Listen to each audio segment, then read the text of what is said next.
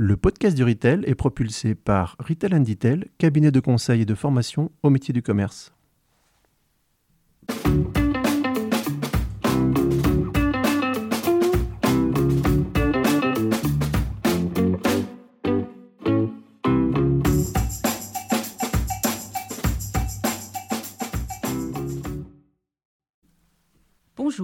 Bienvenue sur le podcast du Retail. Je suis Sylvaine, un des artisans de ce podcast dédié au commerce d'aujourd'hui et de demain.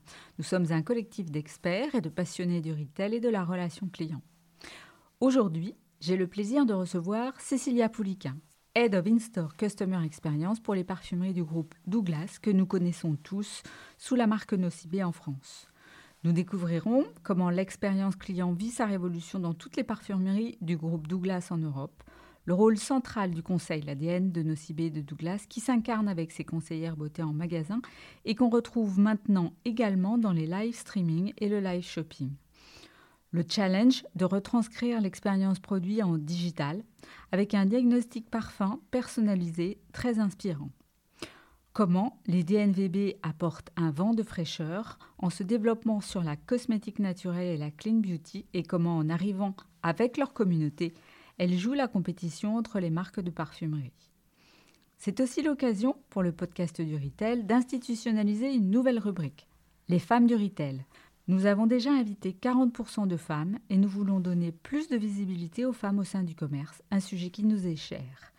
L'occasion de redécouvrir les podcasts d'Émilie Meyer, d'IRI, de Céline de la Charlerie, qui nous a parlé innovation en direct de Singapour, d'Elisabeth Conny, Madame Benchmark, de Claire Giuliani, la mémère, Karine Dian, adhérente intermarché à Vaux-le-Pénil, Karine Sanoyer, CEO en grande distribution, et Alexia Chassagne, fondatrice de Juste Pressé. Et maintenant, bienvenue à Cécilia. Bonne écoute. Bonjour Cécilia, je suis très heureuse de te recevoir dans le podcast du Retail. Alors Cécilia, nous nous connaissons depuis longtemps puisque nous avons le plaisir de travailler ensemble chez Nocibé il y a quelques années et je t'ai invité parce que j'aime beaucoup ta façon d'appréhender euh, deux choses, le concept magasin, donc le concept physique, et aussi l'expérience client. Mais on va commencer par découvrir un peu mieux qui tu es, d'autant que tu n'as démarré ni dans la parfumerie, ni dans le concept magasin. Donc, est-ce que tu peux nous raconter ton histoire? Ah, Merci Sylvaine euh, de m'avoir invitée. Ben, c'est vrai que hum, l'univers de la beauté m'était vraiment complètement inconnu il y a 15 ans quand euh, je suis rentrée chez Nocibé, euh, ou plus exactement quand Nocibé a racheté l'enseigne de Santé Beauté dans laquelle je travaillais. Et pour tout te dire, ma meilleure amie euh, m'a dit que la parfumerie m'allait vraiment comme une moufle à cette époque. Et c'est te dire si c'était pas gagné, c'était tout à fait juste. À vrai dire, j'y suis vraiment donc arrivée par hasard, mais restée par passion. La beauté, c'est un, univers assez complexe où les attentes des consommateurs ont beaucoup évolué depuis 15 ans. Je pense que c'est ça qui a fait aussi que ça a créé de l'attrait euh, pour cet univers. J'ai un parcours euh, qui est fait d'expériences très diverses, euh, à la fois dans des marchés très différents. J'ai commencé dans la restauration, l'habillement pour enfants, le loisir créatif, pour finir la beauté, mais aussi dans des postes très très différents. J'ai débuté avec des responsabilités euh, dans le réseau, donc directrice de magasin, directrice régionale, avant qu'on me propose de travailler sur la rentabilité de l'activité des instituts chez Nocibé, et puis de travailler avec toi à la refonte du concept, avant de basculer sur l'expérience euh, client pour le groupe euh, Douglas. Il y a quand même une certaine logique dans ce parcours, et je dirais que le lien le point commun à toutes ces expériences, c'est l'enjeu de la satisfaction client et puis la transversalité. C'est vraiment les deux sujets qui, qui m'animent et qui, font, qui me font vibrer au quotidien. Alors aujourd'hui, chez Douglas, tu as hum, le titre de Head of In-Store Customer Experience. Est-ce que tu peux nous expliquer en quoi euh, ça consiste? Essentiellement, c'est hum, deux choses. Euh, bien sûr, imaginer et mettre en place euh, l'expérience client-magasin la plus fidélisante, euh, qui doit être en lien avec l'identité de la marque Douglas. Mais c'est aussi, et je dirais que ça a été quelque chose de totalement passionnant, homogénéiser le concept dans tous les pays d'Europe. Douglas, c'est un groupe qui est historiquement très très décentralisé et ça a été un gros challenge de travailler sur cette homogénéisation. Comme tu le sais, les, concepts de magasins, c'est souvent la danseuse des patrons de pays. Euh, il a fallu euh, bien comprendre quels étaient les différents marchés, travailler un concept qui soit adaptable et puis convaincre tout le monde que c'était euh, important pour l'enseigne d'être et d'apparaître pour les clients de la même façon en termes de design mais aussi en termes d'expérience client. Alors on connaît bien en France euh, Nocibé. En revanche, on connaît moins Douglas. Est-ce que tu peux nous en dire euh, quelques mots? Oui, alors Douglas, c'est en fait le premier groupe de parfumerie en Europe. Euh, il y a 2400 magasins dans 17 pays. En France, tu as raison, ce groupe est connu sous l'enseigne Nocibé. Mais le groupe, c'est un groupe allemand qui fête sa 111e année cette année. En fait, une enseigne je dirais même l'enseigne de référence euh, dans la beauté dans la plupart des pays euh, dans, lesquels nous sommes présents, euh, peut-être un petit peu moins dans les pays du sud de l'Europe. Alors depuis 3-4 ans, Douglas a fortement investi dans le développement online. C'était une stratégie qui s'est avérée être très payante compte tenu de la crise dans laquelle on est toujours. Je dirais qu'on on s'est révélé plutôt mieux préparé que nos concurrents pour affronter cette crise. Notre stratégie s'appelle Digital First s'est encore accélérée avec la mise en place de la plateforme beauté. tu sais, la plateforme beauté, c'est la, c'est marketplace Douglas, c'est-à-dire l'extension euh, du catalogue Douglas à d'autres marques, d'autres univers connectés à la beauté. Ça témoigne, euh, cette stratégie Digital First, euh, d'un des enjeux qui est devant nous, qui est la bonne coordination omnicanal avec la redéfinition du rôle des magasins, puisque Douglas est avant tout un réseau de magasins. Donc on parle beaucoup d'omnicanalité chez euh, tous les retailers.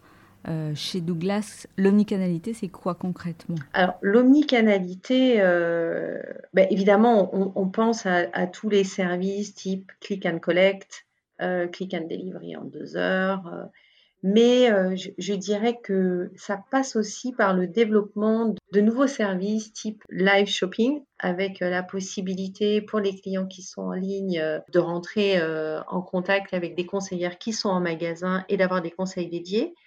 C'est réellement d'intermêler tous les différents, tous les différents canaux existants on y reviendra parce que c'est vrai qu'il y a des expériences qui sont euh, sympas chez Nocibé en France. Euh, mais je voulais parler aussi un peu de l'actualité. Donc, euh, bien entendu, la parfumerie a été impactée par le Covid, ne serait-ce que par la fermeture de magasins. Mais comment, chez Nocibé et globalement dans le groupe, vous avez vécu ces crises répétées? C'est vrai que c'est vraiment une période qui a été complexe. Il y a eu plusieurs, je dirais, plusieurs, plusieurs phases. une première phase un peu de presque de sidération, comme je pense dans beaucoup d'enseignes, et puis euh, une grande réactivité euh, finalement assez vite, parce que c'est parce que c'est l'histoire du retail, hein, ça, exige euh, de la réactivité. La plus grande difficulté opérationnelle à laquelle a été confronté Douglas en magasin, c'est finalement la complexité de faire découvrir les produits. La consommatrice, elle a besoin de découvrir les produits en réel. Or, aujourd'hui, les testeurs en soins, maquillage, ils sont plus accessibles pour des raisons sanitaires. Et si euh, les parfums euh, continuent à pouvoir être testés en magasin, ils doivent être testés derrière un masque. Ça rend réellement l'expérience euh, complexe en magasin et assez, frustrante. Il y a peu d'échantillons et, pas sur tous les produits, donc ça, complexifie encore un peu plus. Mais au-delà de ces aspects en magasin, la crise a eu un impact majeur sur le poids des catégories, donc entre le maquillage, le soin et le parfum, alors, je dirais que ça a plutôt accéléré des tendances existantes plutôt que complètement bouleversé. Mais bien évidemment, euh, le maquillage, euh, tu peux l'imaginer, est une catégorie qui souffre particulièrement et il y, a quand même moins d'intérêt à mettre du rouge à lèvres derrière un masque, par exemple. A contrario, on assiste à euh, un développement vraiment très très très fort de la catégorie soins. C'est une accélération de la tendance, d'une tendance préexistante qui était portée par l'émergence de nouvelles marques on vit en soins ce qu'on a un peu vécu il y a une petite dizaine d'années en maquillage.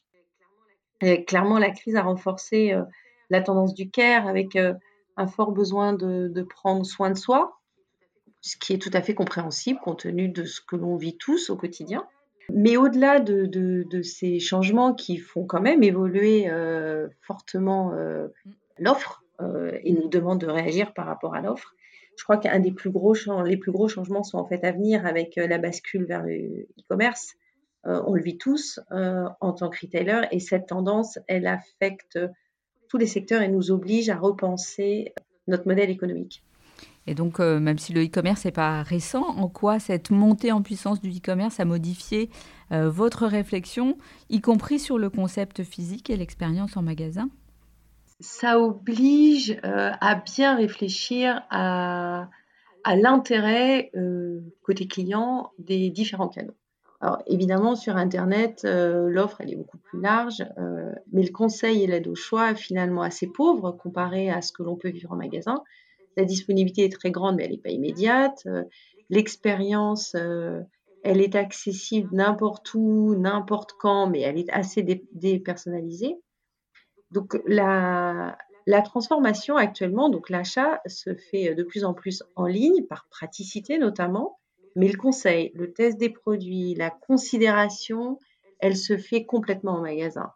Et c'est tout notre enjeu qui est de, réussir à bien combiner ces deux canaux on réoriente donc notre réflexion euh, en ce qui concerne les concepts physiques de magasin réellement sur euh, cette partie expérientielle, donc euh, donner plus de place à ce qu'on appelle chez nous le touch and feel, moins à l'expression du, stock en magasin. On avait déjà initié cette réflexion sur le soin. Le soin, c'est une catégorie qui est assez complexe, puisque l'offre est devenue pléthorique difficile à lire euh, côté consommateur. Et on, et on a développé une nouvelle façon en fait de présenter les marques de soins sélectives sur table euh, il, y a, il, y a, déjà trois ans, en laissant la part belle aux, aux bar à testeurs, la visibilité de la segmentation de la marque, euh, pour que la navigation soit plus facile. En fait, c'est un véritable enjeu dans une catégorie qui est encore une fois très complexe. Et je pense que cette réflexion, il faut qu'on l'étende à l'intégralité euh, des catégories. D'accord, donc euh, sur le soin, une segmentation à la marque et puis des barres à testeurs pour qu'on puisse mettre les doigts dedans, comme euh, je disais à l'époque. Et sur la parfumerie, en quoi l'expérience client, elle change et qu'est-ce que vous avez imaginé? L'expérience client, elle est bousculée, elle est bousculée par, je dirais, deux grands éléments. Le premier, les consommateurs sont de plus en plus avertis. Donc la, demande en conseil, euh, qui, est euh, la demande principale d'un consommateur quand il vient dans nos magasins, elle, euh, elle, nécessite une expertise de plus en plus grande de la part de nos conseillères. Ça bouscule notre façon de former nos équipes et de, s'adapter aussi à, l'ensemble du catalogue produit qui euh, bouge beaucoup mhm. euh, en magasin avec l'émergence de nombreuses marques. Et puis l'expérience client, elle, euh, elle évolue aussi beaucoup par rapport à une demande qui est de plus en plus de personnalisation. Donc un besoin de rentrer dans une connaissance du client de plus en plus grande. Donc ça, nous amène à réfléchir à la mise en place de diagnostics qu'on pourrait mémoriser pour apprendre, euh, connaître et offrir une, une, expérience sans couture, non seulement entre les différents canaux, mais même pour le client durant ses différentes visites dans le même magasin ou plusieurs magasins. Les clients bougent de plus en plus, bien sûr, entre les canaux, mais même d'un magasin à l'autre. Mmh Nocibé et Douglas, euh, c'est beaucoup, beaucoup de magasins. Et finalement, on en, a euh, un peu à tous les coins de rue. Donc, c'est important pour un, client qui se sente reconnu, quelle que soit son interaction avec la marque. Alors, en parlant des concepts de magasins, comment tu vois évoluer ces concepts dans les années qui viennent? Ah, je les vois euh, évoluer comme des lieux qui incarnent des lieux d'expérience où la relation client est centrale mais aussi où la place du local et de la communauté va devenir très très forte. En fait, j'imagine des lieux où on viendra plus pour moins pour acheter directement que pour tester, découvrir, passer du temps, être inspiré, chercher des conseils experts, des avis indépendants aussi. c'est aussi des avis entre consommateurs. J'imagine euh, la place du stock vraiment moindre ou moins visible. Je peux imaginer que les parcours d'achat ultra rapides vont devenir une espèce de norme avec euh, le click and collect, la livraison, même des achats sur borne, type ce qu'on connaît chez McDo, mais pour des clients qui veulent du réachat, qui ne veulent pas passer beaucoup de temps en magasin. Et puis, je dirais que le sujet du développement durable va devenir euh, central. Il va impacter l'offre produit, mais aussi les concepts de magasin en lui-même, euh, moins énergivores, avec des matériaux éco-responsables. Il est très probable aussi que la prise en compte de la responsabilité sociale des entreprises changera notre approche au niveau de l'expérience que l'on proposera à nos clients en magasin pour prendre en compte euh, les enjeux sociétaux j'imagine le commerce de la beauté aller vers une beauté plus responsable. D'accord. Et on voit, euh, c'est vrai, tu en as déjà parlé, on voit arriver de plus en plus sur le marché de la cosmétique les DNVB, donc les Digital Natives. Euh, qu'est-ce qu'elles apportent euh, à ce marché? Alors d'abord un vent de fraîcheur. Et je pense qu'elles ont une approche de l'offre différente. Beaucoup de réactivité, une connexion avec euh, leurs consommateurs beaucoup plus directe, beaucoup plus immédiate, innovante, changeante.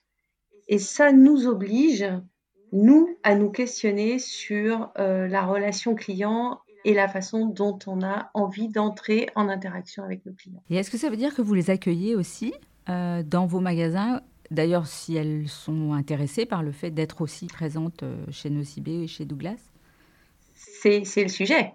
C'est plutôt, je pense, elles qui sont. Euh, c'est à nous de les séduire, à vrai dire, mhm. euh, et de les convaincre euh, qu'elles ont une place chez nous. On est aujourd'hui dans les enseignes de la beauté dans un univers concurrentiel. Voilà, alors on, se bat au, au, quotidien avec nos concurrents comme Sephora pour attirer ces marques qui sont un véritable enjeu pour nous parce qu'elles elles ont des consommateurs euh, plus jeunes mmh euh, ou des consommatrices plus jeunes. Euh, et, et, bien évidemment, c'est un enjeu pour, pour Douglas de recruter ces consommatrices. Une autre innovation sur ce marché, c'est le live streaming. Et, et j'ai vu quelques expériences chez Nocibi qui étaient vraiment très exceptionnel dans la qualité de la relation euh, que la marque a avec ses clientes. Est-ce que tu peux nous en parler? Ah oui, mais tu, sais que, que c'est euh, l'ADN de nos CB, hein, la, la, relation client. Je pense que ça, c'est effectivement euh, très, très, très, très fort chez nos CB. Et c'est tout à fait juste que les, premières euh, expériences qui ont été menées euh, chez Nocibé sur euh, le live streaming sont, sont très bien accueillies de la part de nos clientes et, assez exceptionnelles. Pour moi, cette évolution, elle témoigne du besoin des consommateurs d'interagir bien sûr avec la marque, mais avec toute la communauté de la marque. ça constitue un, total nouveau canal euh, qui, reproduit en ligne ce qui n'existait avant qu'en magasin, euh, en en amplifiant la résonance, puisque tout le monde interagit avec euh, tout le monde en même temps. c'est d'ailleurs cette dimension qui, à mon avis, en fait sa grande spécificité et encore, et encore une fois nous oblige à, re-réfléchir à la relation client qui, qui, qui n'est plus uniquement entre le consommateur et la marque, mais avec ce troisième acteur qui devient de plus en plus puissant, qui est la communauté, et qui est un acteur sur lequel on a euh, peu de prise en tant que marque. Pour moi, le, live streaming, c'est une véritable alternative à l'achat en magasin qui, lui, est très axé sur la découverte euh, des produits et, l'achat sur Internet qui est très efficace finalement. Alors, euh, pour ce qui concerne tes réalisations, est-ce que tu peux nous parler de celle dont tu es le plus fier ces dernières années?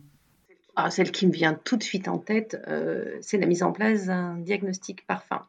Ah, c'est un projet sur lequel euh, on a travaillé depuis longtemps, à vrai dire, qui est un, projet qui offre la possibilité pour euh, les clientes qui sont en ligne d'avoir accès à un vrai conseil.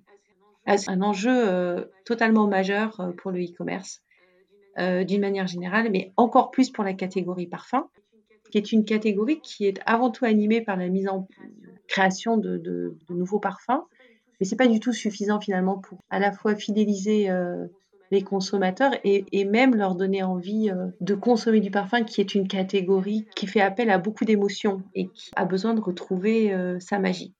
Alors, l'ambition de, ce diagnostic, euh, c'est bien évidemment d'avoir son petit frère ou sa petite sœur en magasin. c'est vraiment un projet dont je suis très fière parce qu'il il a pour moi un vrai bénéfice pour les consommateurs. Donc, ça permet de choisir un parfum qui nous correspond mieux. Ça permet de découvrir des parfums qu'on n'aurait pas découverts euh, euh, naturellement. En fait, tu sais, quand, euh, quand tu te retrouves dans une parfumerie à vouloir changer de parfum, par exemple, c'est un peu comme quand tu te retrouves dans une librairie et tu as envie d'un nouveau livre, mais tu as toute l'offre qu'offre une librairie. Tu mm. Tu vas pas te mettre à lire toutes les quatrièmes de couverture pour te dire, ah, ça, c'est le livre dont j'ai envie. Tu as besoin de conseils, tu as, besoin d'une aide au choix. Et eh ben, euh, c'est exactement la même chose dans la catégorie parfum. Euh, tu ne vas pas commencer à sentir tous les parfums en arrivant euh, dans une parfumerie et encore moins en ligne, bien évidemment. Donc en fait, le principe, c'est qu'en fonction de ce que tu as aimé ou des parfums que tu portes, ça définit un profil olfactif, puisqu'en fait, les consommateurs ou les consommatrices on ne le sait pas toujours, mais euh, aiment des parfums souvent dans une ou deux familles olfactives avec euh, des ingrédients chouchous qui peuvent être liés à la mémoire olfactive, même si elle n'est pas totalement identifiée. Hein, c'est la Madeleine de Proust.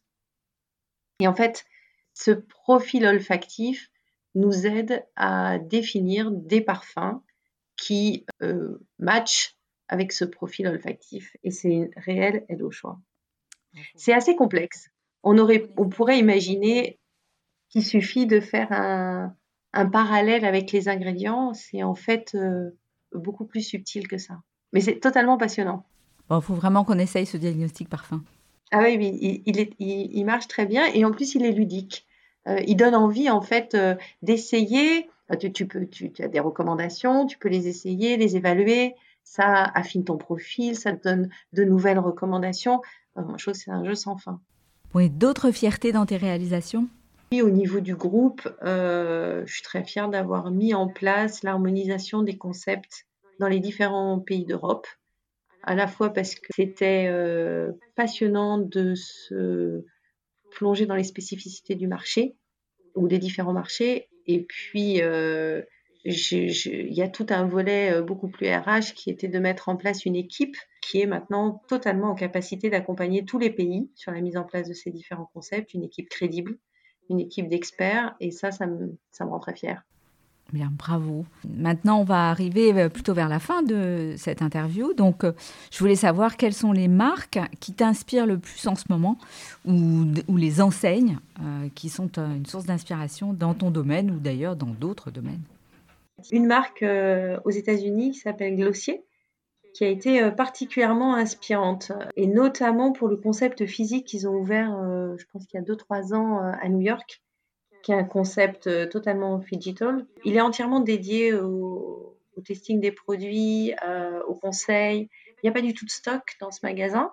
Il est très très Instagrammable. Hein. Il, est, il est extrêmement beau, très esthétique il propose euh, des expériences euh, assez délirantes. Je trouve que c'est une très belle exécution d'un concept digital. Les produits, tu les récupères en caisse après avoir euh, soit commandé sur borne, soit avoir été conseillé par, par les équipes du magasin. Après, plus proche de chez nous, la marque Cézanne, c'est un très bel exemple d'une marque pareil digital native. Elle me plaît beaucoup parce que elle est très très engagée. Je trouve qu'elle est exemplaire dans son exécution récente dans les différents magasins euh, à Paris. Je la trouve exemplaire dans sa, euh, dans sa cohérence. Et puis, je, je, je, je, trouve que les marques engagées, euh, notamment dans le développement durable, elles méritent un immense bravo. Alors justement, on a une question emblématique du podcast du Retail et on demande à chacun de nos invités de définir ce qu'il pourrait appeler un commerce plus juste. Ah, il y a plein de possibilités sur le commerce plus juste, mais euh, bon, je viens du monde de la beauté euh, qui est un monde euh, très très normatif. Et, je trouve ça un peu triste que la beauté soit aussi normative. Ce serait peut-être dans le monde de la beauté d'avoir une beauté plus inclusive et, travailler en tant qu'enseigne et en tant qu'enseigne de référence à rendre la beauté plus diverse. Ça, je trouverais ça plus juste. Une beauté plus inclusive. Ouais, une belle promesse. Est-ce que tu peux nous donner euh, une personne, une personne inspirante, et en particulier une personne qu'on pourrait éventuellement inviter à notre podcast du retail Écoute, je vais choisir de te parler d'une personne qui s'appelle Renaud Seligman, qui a créé un concept. Alors, on est un peu loin du retail, mais quand même, euh, c'est un concept tellement innovant et tellement fort. Je vais quand même en parler. Euh, ça s'appelle le Social Bar. C'est un, c'est un bar, comme son nom l'indique, qui a été ouvert, je pense qu'il y a, quatre ans. Ils viennent d'en ouvrir à Strasbourg, ils vont en ouvrir à Saint-Ouen. Et le principe de ce bar, c'est un bar qui est euh, dédié à la convivialité. Il est fait pour que les gens se rencontrent euh, et tout est fait à l'intérieur de ce, de ce bar pour que les gens qui ne se connaissent pas se parlent, se découvrent sur la base de jeux, d'interactions euh, créées par Renault ou par ses équipes en période de pandémie où euh, on manque cruellement de convivialité, je trouve que c'est une personne totalement inspirante qui vient d'ouvrir l'école de la convivialité pour accompagner les entreprises justement à recréer de la convivialité malgré euh, le distanciel. Bon, totalement inspirante. Donc voilà, voilà un sujet euh, particulièrement d'actualité. Donc j'imagine Renaud que ces, ces bars sont, sont fermés en ce moment. Donc s'il a un peu de temps, pour venir nous, parler de l'école de la convivialité. Ce sera, une, ce sera une très belle idée qui fera beaucoup de bien à tout le monde. Cécilia, nous sommes euh, presque arrivés à la fin de notre entretien. Euh, j'ai une dernière question. Est-ce que tu aurais un dernier conseil à donner, euh, peut-être un peu plus précisément aux femmes qui ont envie de travailler dans le retail? Ah bah d'abord le premier conseil c'est allez-y parce que le monde du retail c'est un monde totalement passionnant. Mon conseil, euh, c'est d'y aller tel qu'on est. Alors c'est un conseil un peu plus général, euh, pas seulement par rapport au retail. L'entreprise a besoin de la diversité, elle a besoin de, de, mettre de nos spécificités et elle a besoin d'être le moins normée possible. Donc euh, voilà, je, je, je donnerais comme conseil aux jeunes femmes, un, de rester absolument celles qu'elles sont. Et dans le retail en particulier, même si c'est un univers qui est en mouvement perpétuel, qui change tout le temps. Il y a une chose qui ne change pas et qui doit rester un guide, c'est mettre les clients au centre de leur attention. Très bien. Bah, Cécilia, merci beaucoup euh, pour ces bons conseils. Merci pour euh, cet échange. Merci pour ta singularité. Donc, euh, je te souhaite beaucoup de succès dans tes prochaines aventures. Et puis, je te dis à, très bientôt. Merci Sylvain de m'avoir invité. Alors vous avez tous, euh, j'imagine, aimé ce podcast. Alors on vous invite, comme d'habitude, abonnez-vous au podcast du Retail.